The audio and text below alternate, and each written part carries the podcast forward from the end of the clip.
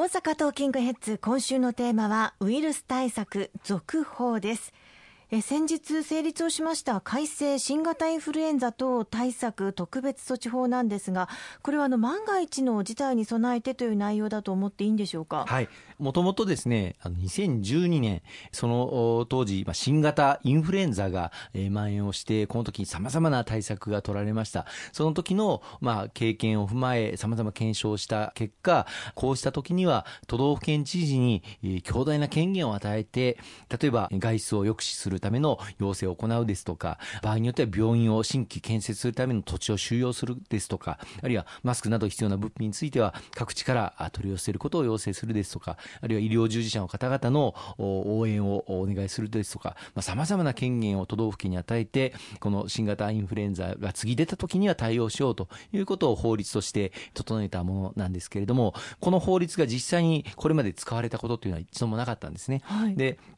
かつ、この法律は新型インフルエンザを対象にしています。そしてもう一つは、新感染症といって、全く未知の感染症を対象にしていまして、今回の新型コロナウイルスは、これがコロナウイルスだということがもうすでに分かっていて、しかも WHO にも COVID-2019 という形で中国政府から届けられている。要するに未知の、完全に未知のウイルスではないということから、このままではこの新型インフルエンザ特措法を活用することはできないんですね。で、今の状況では新型コロナウイルスが爆発的に感染拡大をしているという状況ではありませんし、また、この法律に位置づけられている、まあ、緊急事態宣言というものを発令するような状況ではないんですけれども、もし万が一今後、オーバーシュートと言われるような感染が爆発的に拡大をしたときには、この法律に基づく、まあ、知事の強大な権限を使って対応することももしかしたら必要になるかもしれないといういうことで、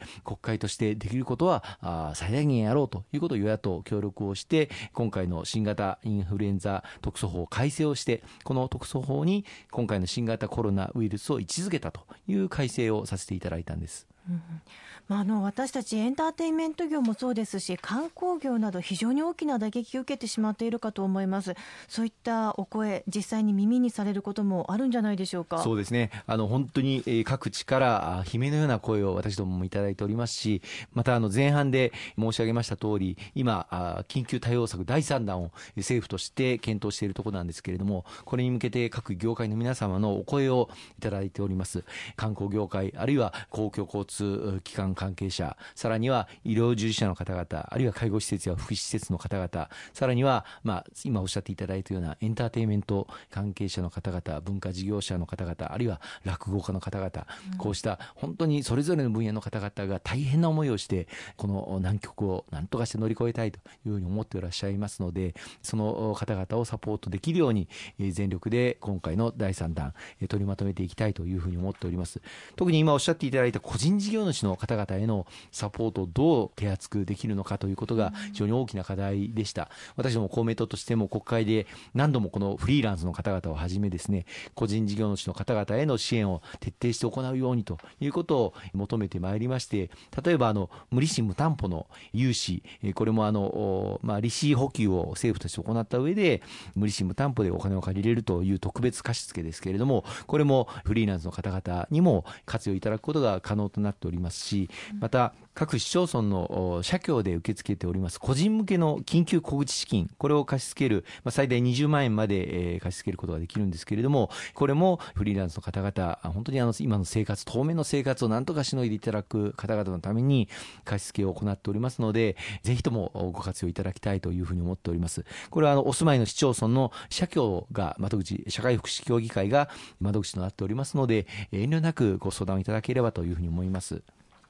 そして中小企業、小規模事業者の皆さんへの対策も急務になってきますよね。はい、おっしゃる通りですね。えー、まずは中小企業の事業者の皆様、まあ、特に飲食業やあるいは宿泊業と一切もうお客さんがいなくなってしまって収入がこの1か月2か月全くないという事業者さんもたくさんいらっしゃいます。必ずや V 字回復してまいりますので、それまでの間なんとかしのいでいただく、事業を継続していただく、そのためのつなぎの融資、あるいはお金を借りたした時の100%保証を含むセーフティーネット保証というものもございます。それから従業員の方々の雇用をなんとか維持していくために、まあ、当面の間はしばらくお休みをいただく従業員さんもいらっしゃると思いますが、その間の雇用調整については、雇用調整助成金という制度もございます。こうした様々なメニュー、今、国の方で準備をさせていただき、また、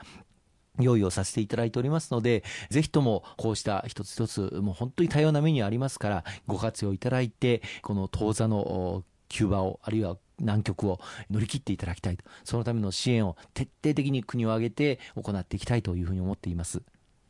それから、まあ、トイレットペーパーなど紙製品の品薄状態完全にまあ解消されているかと思いますがマスクや消毒液などの衛生用品まだまだ不足していますよね。そうですね。あの緊急対応策第2弾では政府としてまず布マスクこれは2000万枚買い上げまして必要な事業者例えば保育園ですとかあるいは介護事業者ですとかこうしたところに少なくとも必要な方1人1枚行き渡るようにで布マスクは洗って使い続続けることが可能ですので、一人一枚行き渡るようにということで、手当をさせていただいております。またさらに各省庁が、国の役所がですね、まあ、災害時のため等に備蓄しているマスクがありまして、これを250万枚、これも都道府県を通じて各地域にあのお配りをさせていただくという手立てを取らせていただいています。またあの、補助金も用意をさせていただいて、保育園あるいは介護事業者等がマスク、消毒液などをご購入された場合場合には、それを10分の10、すべて金額はま最大1事業者当たり50万円と上限はありますが、国の方で補助をさせていただくということも措置をさせていただいて、都道府県市町村を通じて各事業所にはご連絡をさせていただいています。ただ、この最後の点は、事業所が購入すればと言っても、買いたくても買えないということで、大変困っていらっしゃる事業者がたくさんいらっしゃいます。この時のために、市町村がまとめて買い上げて、それをお配りするということも手立てとして残しておりますので、うん、こういったことも各市町村でご検討いただきたいと思っています。さらには、各市町村も災害時の備蓄マスクをあの持っていまして、まあ、これは数が限られるんですが、これをできる限り今必要とされている、真に必要とされている方々のお手元元に届くように各それぞれの市町村で工夫をしていただいています。例えば大東市なんかでは妊婦さんそれから呼吸器の障害をお持ちの方々こういった方々のところに届くようにということで手当てをしていただいていると伺っています。